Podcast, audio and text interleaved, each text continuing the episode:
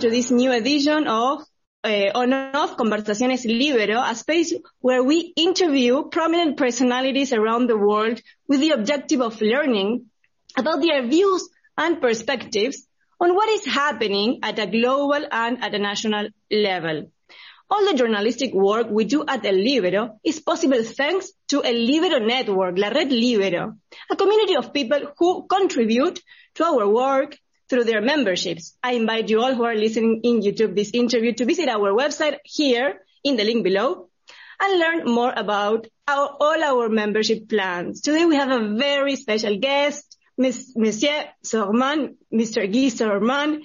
Guy Sorman is a very well-known public intellectual who has written and published in defense of free markets and free societies.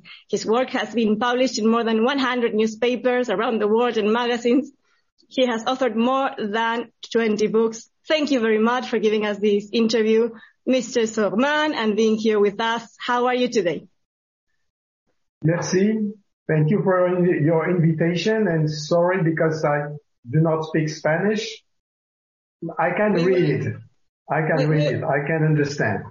Sure. We, we, we're gonna, we're gonna talk in English today. Thank you for coming. We're, we're, we're going to have a conversation about the, what is happening in France, what, what, what uh, happened in France last uh, Sunday in the election. So I would like to uh, start asking you, well, Emmanuel Macron won the presidential elections on Sunday with a total of 58.5% of the votes, while Marine Le Pen lost with 41.5% of the votes.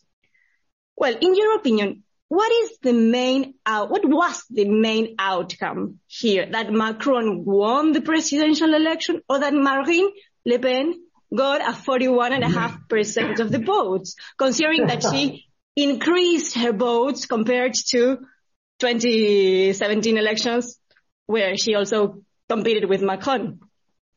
Yeah, you know, there, there is a, uh, a tendency uh, in the media and starting in France, uh, saying that, well, Macron's victory after all was not such a victory because Le Pen, you know, increased uh, her results. But look, politics is about winning or losing. Okay, that's it.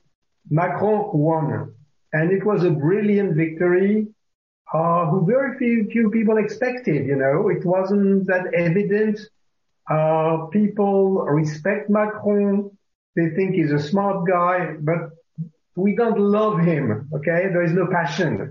So, uh, I think his victory was a brilliant victory and rather unexpected. Uh, now the fact that Madame Le Pen, you know, increased her results, okay, she still lost. And uh, it doesn't, it, it means that the uh, far right ideas are more legitimate or easier accepted, but also because she changed her discourse. Um, she is much more tolerant and mild and well behaved than she was in the past and certainly more tolerant and well behaved um, than his father was in the past.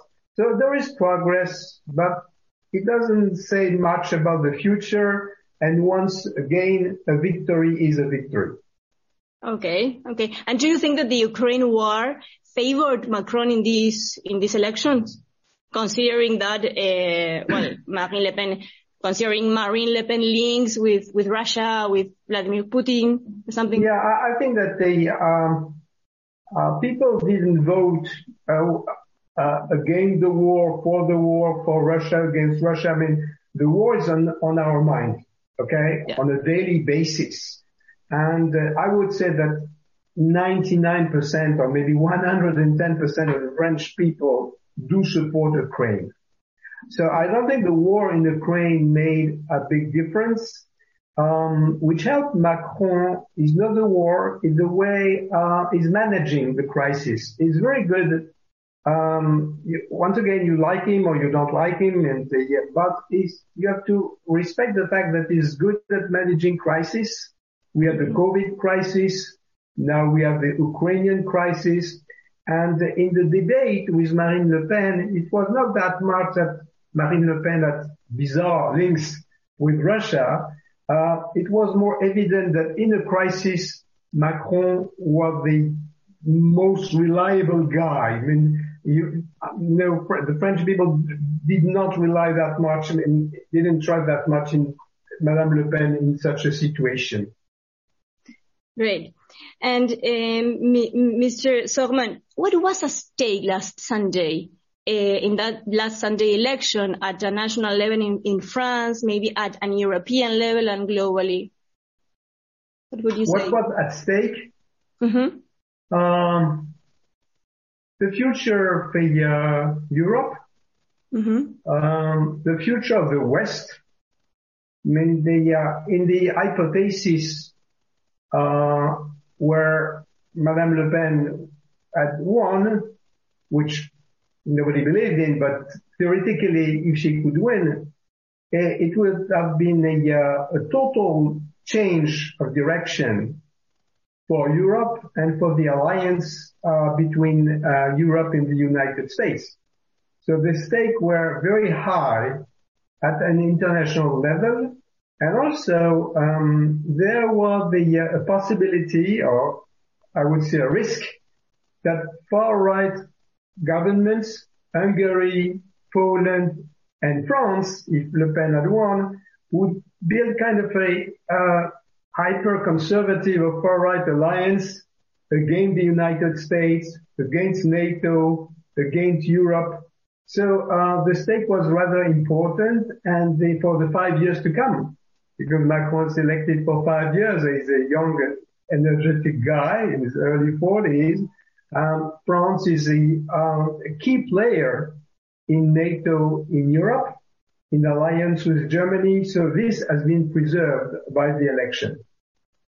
Okay.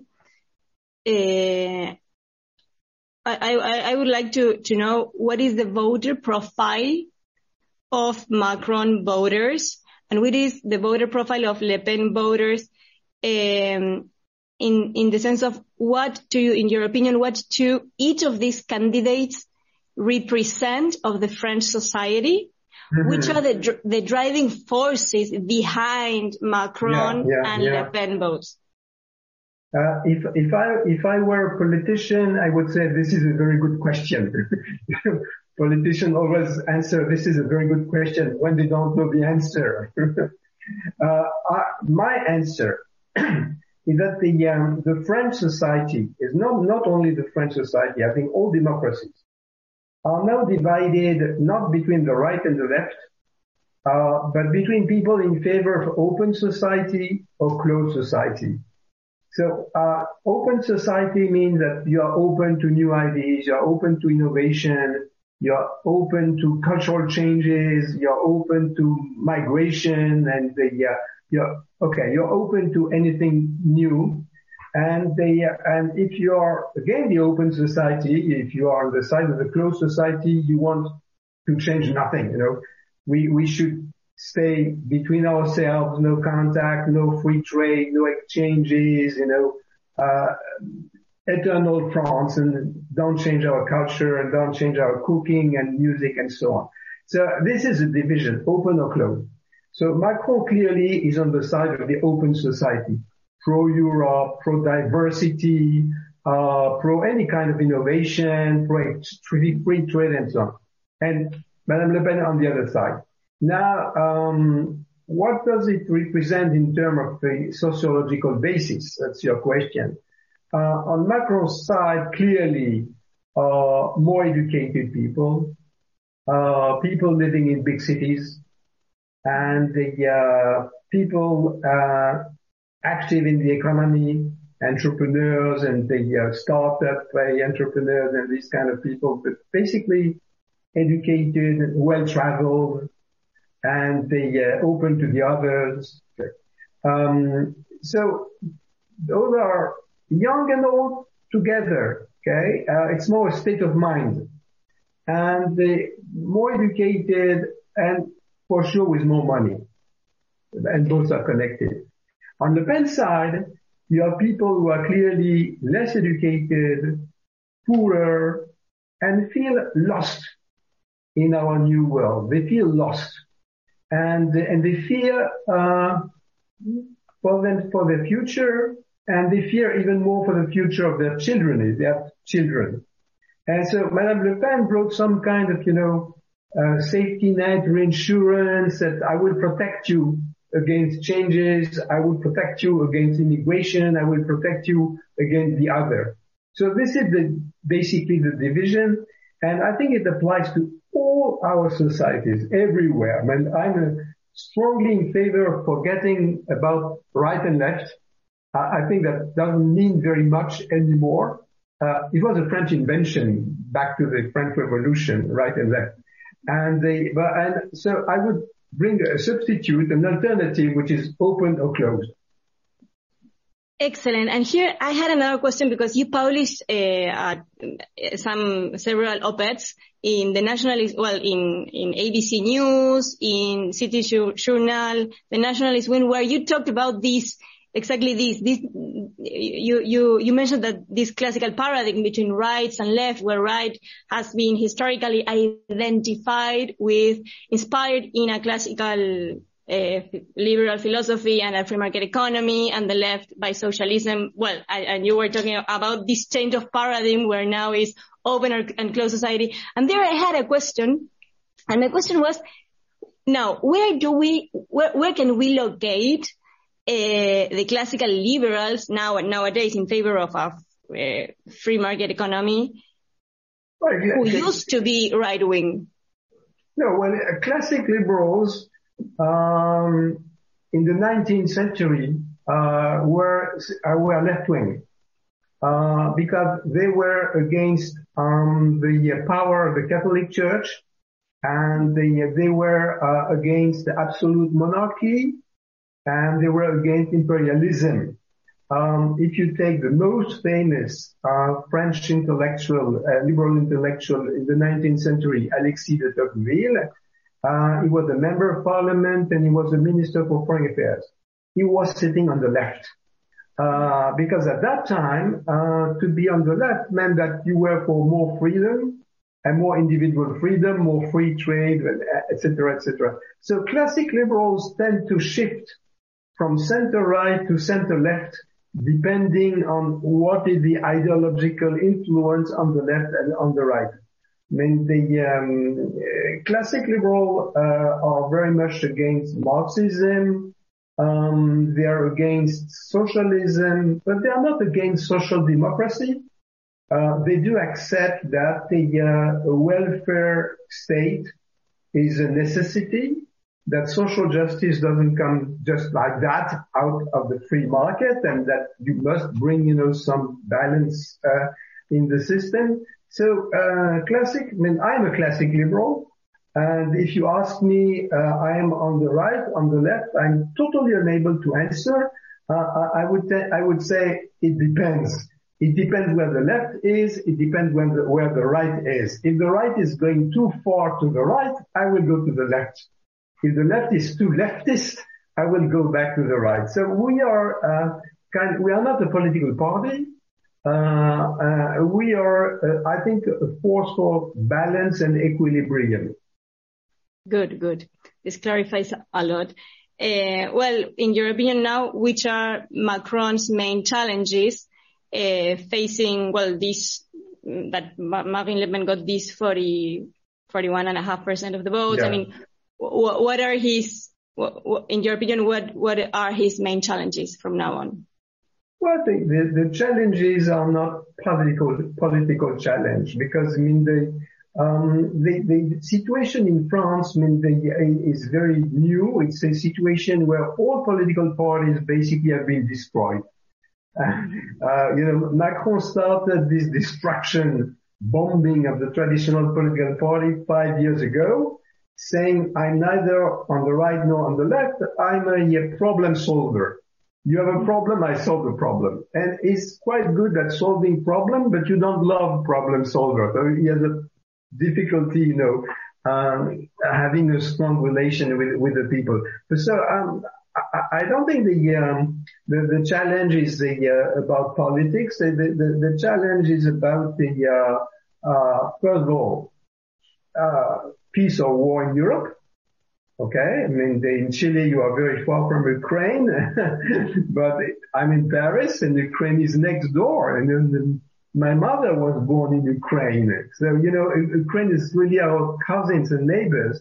So this is on our mind. So Macron, not in, by himself, but with the Americans and with the Germans, we, we have to manage a situation supporting Ukraine because it's a democracy but not provoking a world war. So this, this is the first challenge. And uh, now on the uh, domestic front, um, the main challenge is education. I mean, we have, and the, uh, this is the reason for Le Pen's relative success. We have a deep split between educated people and less educated or uneducated people. So your destiny as a human being is really today determined by what kind of education. And this starts in the family circle. This starts in the, the very beginning of your life. So how do you bring some balance um, so that everyone uh, will be educated enough to cope uh, with a complicated and changing world? And how do you do that uh, with, for poor family, for example, you know, where the family background is not very helpful? So I would say uh, this is really the, the main the main challenge. Good. And on the Le Pen side, with, from your perspective, um, with what would be her role in the French politics from now on, uh, and the challenges for her party, maybe national rally? Yeah, you know, uh, Madame Le Pen and her relative success um, comes not from from being for something, but against something. She, she's an opposition figure. I'm unhappy. I vote for Madame Le Pen. Uh, I don't like my neighbor because he's African. I vote for Madame Le Pen. Uh, I'm poor or my children are not educated. I vote for Madame Le Pen. So she doesn't come, and that was very clear in her debate with Macron. She doesn't have a positive agenda it's a negative agenda. Uh, for example, Europe, she's against Europe, and she's against, you know, uh, everything in a way. Uh, now, and I, I, try to be very honest vis-à-vis Madame Le Pen, and the, I cannot find in your program anything positive which would really improve uh, peace in Europe or prosperity or good relationship with your neighbor or better economy. Uh, she's really a, a, a opposition figure. Uh, what we call populist. I don't like this term populist. I don't think it means much. But uh, also th- this opposition, when she said, "I am with the people against the elite," well, uh, the elite are very numerous in France because if the elite are with Macron, that means that the uh, 56% of the people are the elite and the other are the people. So it doesn't mean populism means nothing. So basically, she uh, gathered on her name and on her platform all the good reasons uh, for people to be unhappy uh, uh about their, their uh, current situation. Thank you. Mr. So Sorman, how do you foresee this phenomenon of closed society, in this case represented by Marine Le Pen, but at a, an European level or, or more at a global level and considering Latin oh. America? Yeah, yeah. I mean, this, uh, when I say closed society or populism or whatever, I mean, this is not a French phenomenon. It's a worldwide phenomenon. Mm-hmm. And the, uh, for example, you see the surge of the concept of identity. 20 years ago, nobody would talk about identity. Now, uh, people talk about my identity. I mean, they, um, you are French, Europe is stealing my identity. Uh, same in the United States, same everywhere, same in Latin America. So it, means that because of globalization, as we say, but I would say not only because of globalization, because of the, uh, the speed in the modernization of our society. You know, everything is going so fast. I mean, the Twitter is so fast. I mean, everything is very fast. So many people are uh, frightened and you can understand why they are frightened by this speed in our societies. So they, they, they tend to stick to what they know and what they are, which is their identity. So it can be their, usually their national identity or ethnic identity. Then you have the Mapuche Indian or the African American or, you know, Arabic people in France or uh, LGBTQ people. I mean, everybody stick to as an identity. Nobody will steal my identity from me. Okay. Uh, this belongs to me.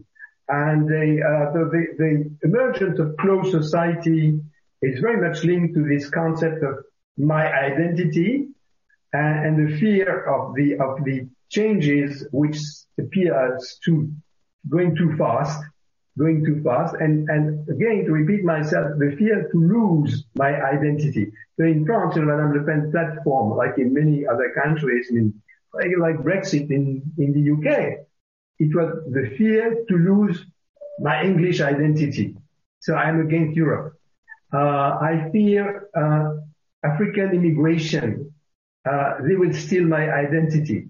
So this identity and closed society are same, the same two parts, I mean, two faces of the same coin. Right. I would like to ask you a question regarding the Ukraine war. How do you think the outcome of this election affects, well, spe- specifically the, the Ukraine war, Russia and Putin? Well, nobody nobody knows the answer uh, because nobody really understands uh, what Putin wants. I mean, the, we are still wondering uh, why Putin started this war. Mm. And the, uh, it's not that clear. And the, uh, he gave several different explanations. Uh, the most ridiculous was a, I'm fighting the Nazi uh, in Ukraine, which was really bizarre because Zelensky is Jewish, so he had the, Ukraine has a Jewish Nazi president, was totally crazy. So, so we don't know what is the ambition of Putin so that makes any prediction very complicated. I mean, will he go nuclear just because he wants to, win? And the, second question is uh, for how long uh, NATO, United States and European countries, for how long will we support Ukraine? Uh, today, I mean, we give, we collectively, NATO gives more and more armaments to the Ukrainians and the, uh, and we welcome refugees, but we have millions of refugees in Western Europe. You know, at some point, uh, there can be some fatigue vis-à-vis the influx of refugees. There can be an increased fear vis-à-vis the risk of a nuclear war. So it all depends in what is the time frame what is the time frame? And the, uh, but right now, and the, this was totally unexpected, the Ukrainians are winning the war. They are winning the war. And their behavior is incredible. Because uh, in Europe, I mean, we thought that the very notion of heroism, heroes, uh, disappeared. We had a quiet life. You don't need to be a hero.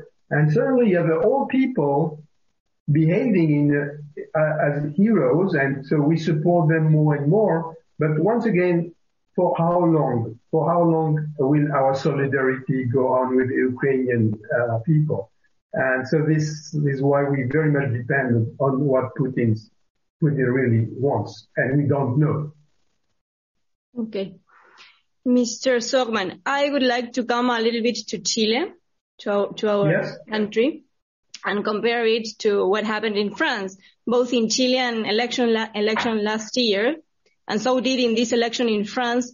None of the traditional coalition were present in the second round of the presidential elections. How do you, how can you explain this and if you find any parallelisms between these two elections? Yeah, there is a parallelism. Uh, as you say, I mean, the, uh, uh, traditional, the uh, political parties, I mean, the, um, uh, they are obsolete.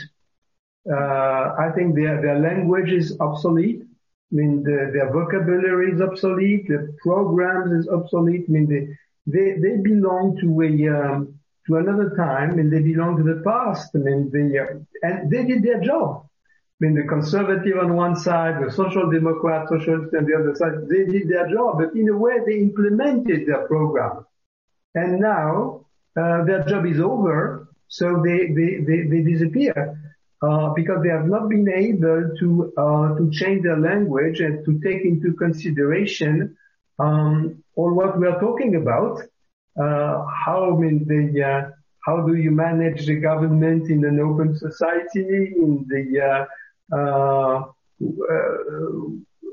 what is the real what is the source of social injustice?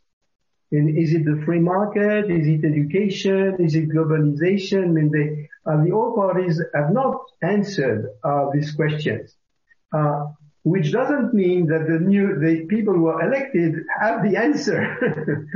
Uh, they, but at least they are asking the good questions. We'll see about the answers. We'll see. We'll see about the answers.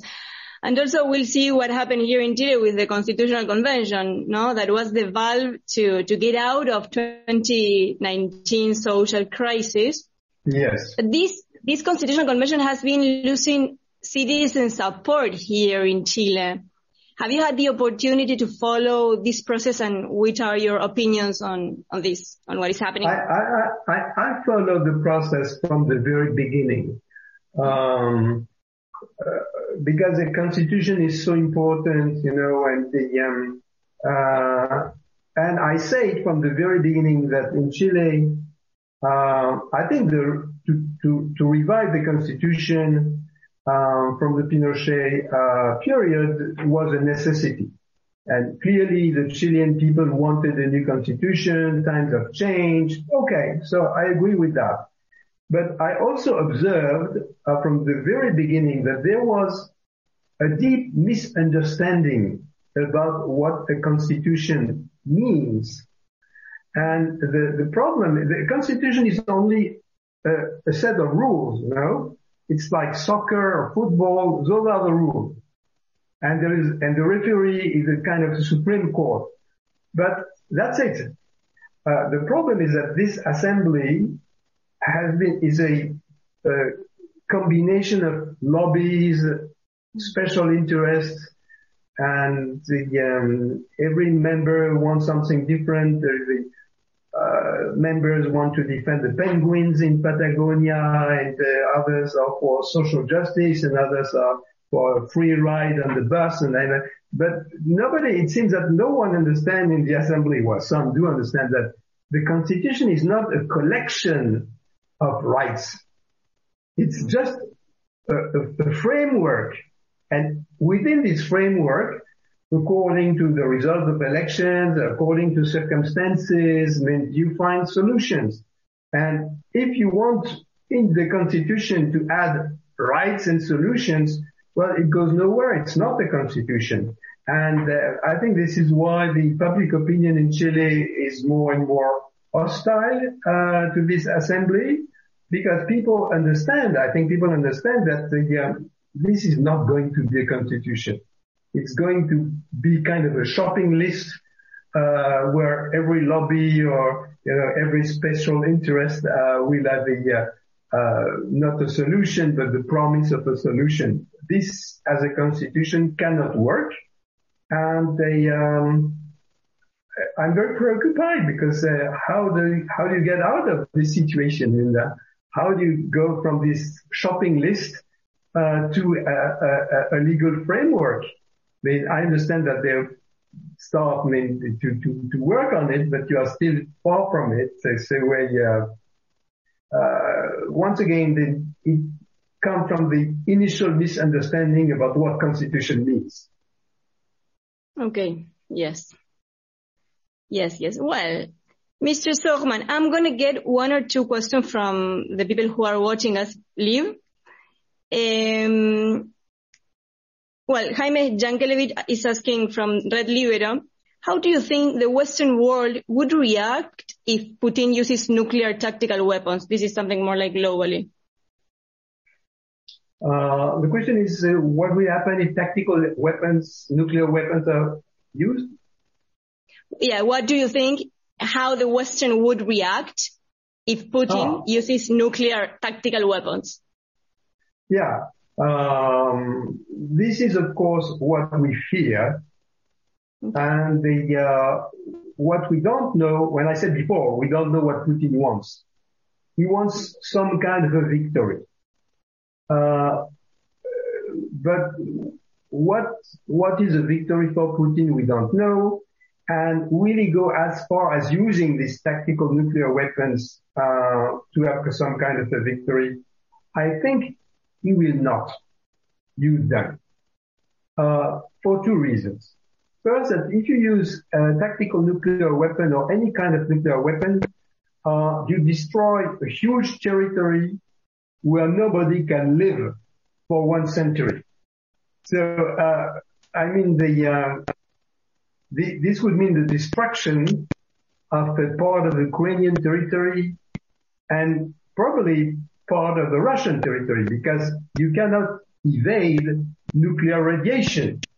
Uh, you bomb a specific place in Ukraine and you have radiation all around and Russia is just next door. So from a uh, military perspective, it's nuclear weapon, tactical or not tactical, are extremely difficult to use because it's kind of a suicide. It's kind of a suicide. Moreover, uh, Putin is crazy, but he's not a fool. so he knows that uh, if he uses a nuclear weapon, um, Russia, well, he personally and Russia will be rejected um, by the international community for one century. And uh, I don't think he will run this risk. And uh, if uh, he would use this nuclear weapon, I mean, as Biden said, I mean, re- our reaction in the West would be uh, extremely strong. Because the sanctions towards Russia today are very limited. But uh, we can go much further. If we stop overnight to buy oil and gas from Russia, Russia is bankrupt. That means the people are bankrupt. Poverty would be everywhere. So um, Putin knows that. Yeah. Thank you. I have two more questions. One uh, from Felipe Bamondes. Do you expect the relationship between France and Germany to be different from what is from what was during uh, the Merkel time? time? Um, you know, the, uh, the, the relation between France and Germany is kind of a historical miracle. it's a miracle that two countries which were at war against each other during 1000 years uh, suddenly agree nearly on everything. And they agree nearly on everything, whoever is in charge in Berlin or in Paris. Uh, the uh, Franco-German uh, friendship and agreement in all fields um, is the uh, it goes on. I mean, you can have a socialist or a conservative leader in both countries. It has no impact. And uh, I think this is deeply ingrained in the political culture, but also in the public opinion. I mean, the French and the German know that they, they are what we call the friendship. It's a strong word, but friendship between France and Germany is absolutely uh, essential. And it is the greatest victory for our both countries in our, you know, and the, um, I'm very quiet on this front. Thank you. One last question before we finish this show. The term radical centrist has recently become fashionable in more, in more of the wealthy countries. The question is, is radical centrist a good description of Ma- Macron? This is a question from Pitley. um, no and no. no and no. One, because centrist means that there is a center. And uh, if you say there is a center, you keep going on with the notion of left versus right. And as I reject this opposition, there can be no center. uh, if I oppose open society, closed society, there is no center. You are on one side or on the other side. So to be a, a centrist, for me, um, doesn't mean anything because the uh, philosophical basis uh, do not exist uh, anymore. Now, uh, radical means they, um, I'm against any any form of radicalism uh, because if you are radical, that means that you can be aggressive, mm-hmm. that you accept violence, and they and moreover, being a radical centrist uh, would mean that you know the truth. And what the classic liberals know, they know they don't know. Uh, we, we, we don't know whether we are seekers. We are always, you know, in a research process. Uh, I had a debate very recently with Mario Vargas Llosa, ah. who is a radical liberal. anyway, very radical. And I told Mario Vargas Llosa, I told Mario, if you are liberal, you need to be modest. Uh, liberalism is based on modesty. We know that we don't know that much.